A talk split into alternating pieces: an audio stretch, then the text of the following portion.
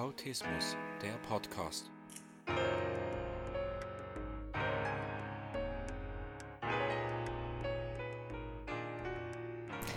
Herzlich willkommen zum Autismus Podcast.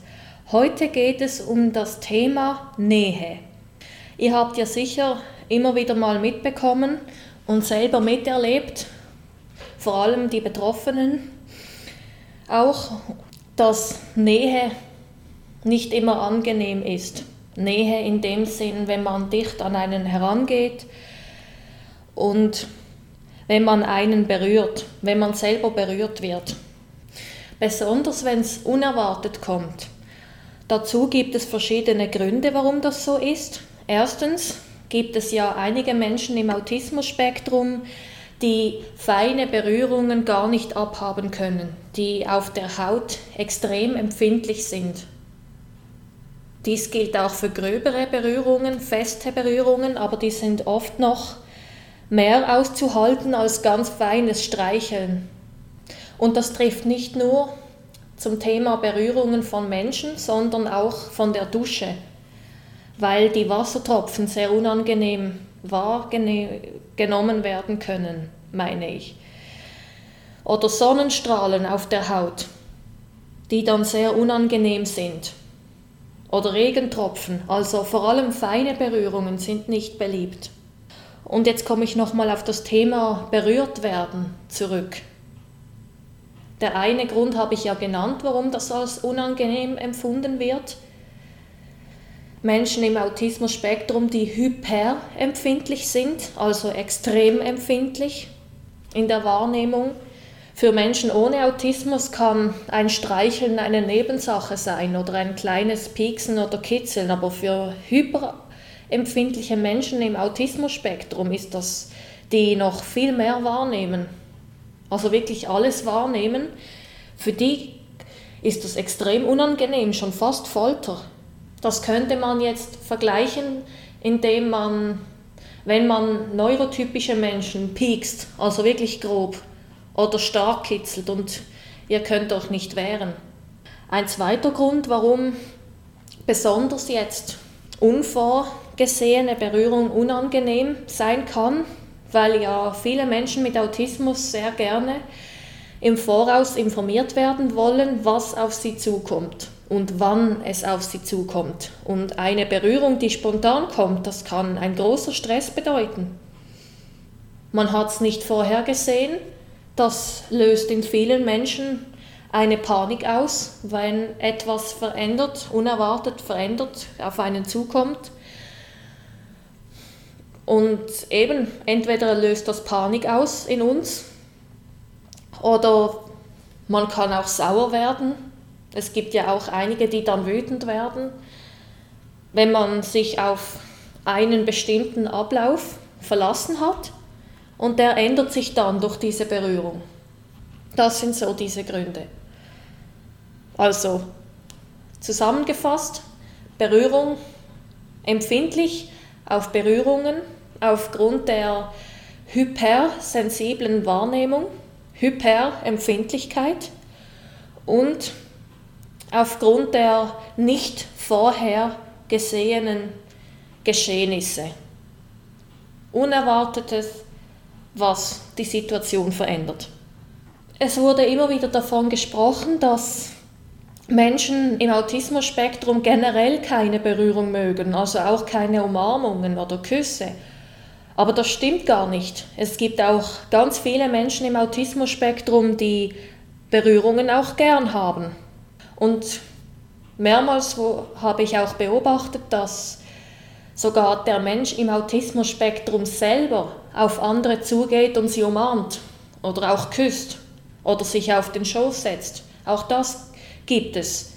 Und ich mache jetzt ein konkreteres Beispiel. Ich selber und noch ein Mann mit sehr leicht ausgeprägtem Autismus-Spektrum. Wir stehen sogar darauf, umarmt und geknuddelt zu werden. Ja, also ich könnte stundenlang kuscheln mit meinen Kolleginnen, mit meinem Partner. Und ich, ich finde das auch sehr angenehm, wenn mich jemand berührt, auch wenn es unerwartet kommt. Also Personen, die ich sehr gerne mag, meine Arbeitskollegen zum Beispiel oder andere, wenn, mich, wenn jemand kurz, mich kurz zur Seite schieben will oder kurz durch muss und mich dann zärtlich an der, auf der Seite berührt mit den Händen, ich mag das. Ich sehe das als Zuneigung und ich finde das sehr schön. Und ich mache es auch selber gern bei anderen. Auch mal ankuscheln oder kitzeln oder so. Ja, also eben, wie ich es immer wieder gerne betone, nicht alle Menschen sind gleich im Autismus-Spektrum. Sowohl die als auch Menschen ohne Autismus. Ja, also dieses ganze, diese ganzen Schubladen, die, die müssen nicht wahr sein. Ein Mensch mit Autismus mag keine Berührung, das ist Quatsch. Ja, es betrifft einige schon, natürlich, aber nicht alle. Diesbezüglich habe ich ein paar Tipps, wie man damit besser umgehen kann und herausfinden, welche Autisten mögen das und welche nicht. Und zwar, wenn ihr euch unsicher seid, mag jetzt diese Person das oder mag sie es nicht, wenn man einen Mensch mit Autismus zum ersten Mal sieht. Sagen wir jetzt konkret schnuppern in einem Betrieb, wo viele Autisten sind. Dann fragen, ja, sagen guten Tag, ich bin Max Muster, ich komme heute schnuppern, darf ich dir die Hand geben? Oder wenn wir ein anderes Beispiel machen, schön dich wieder zu sehen, darf ich dich umarmen?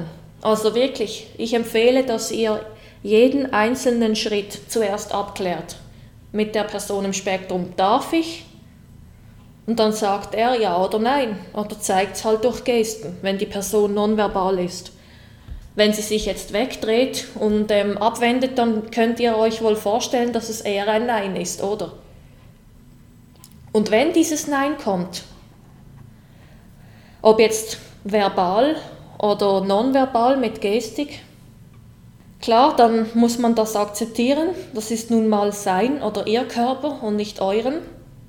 Und bitte nimmt es nicht persönlich. Nicht jeder Mensch mag Umarmungen, ob jetzt im Spektrum oder nicht.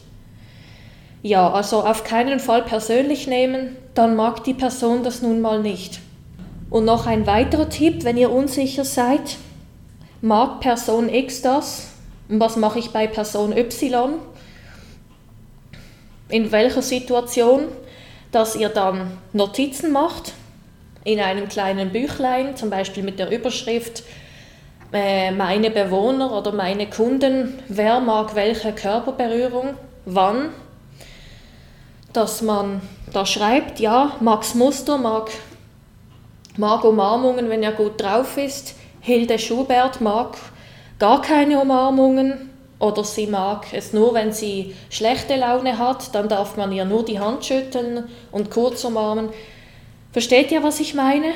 Und sonst könnt ihr auch gerne nachfragen. Aber das kann euch helfen, dass ihr sicherer seid, auf diese unterschiedlichen Autisten zugehen.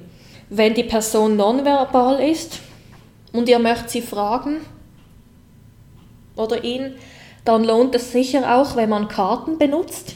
Also ihr fragt, darf ich dich umarmen?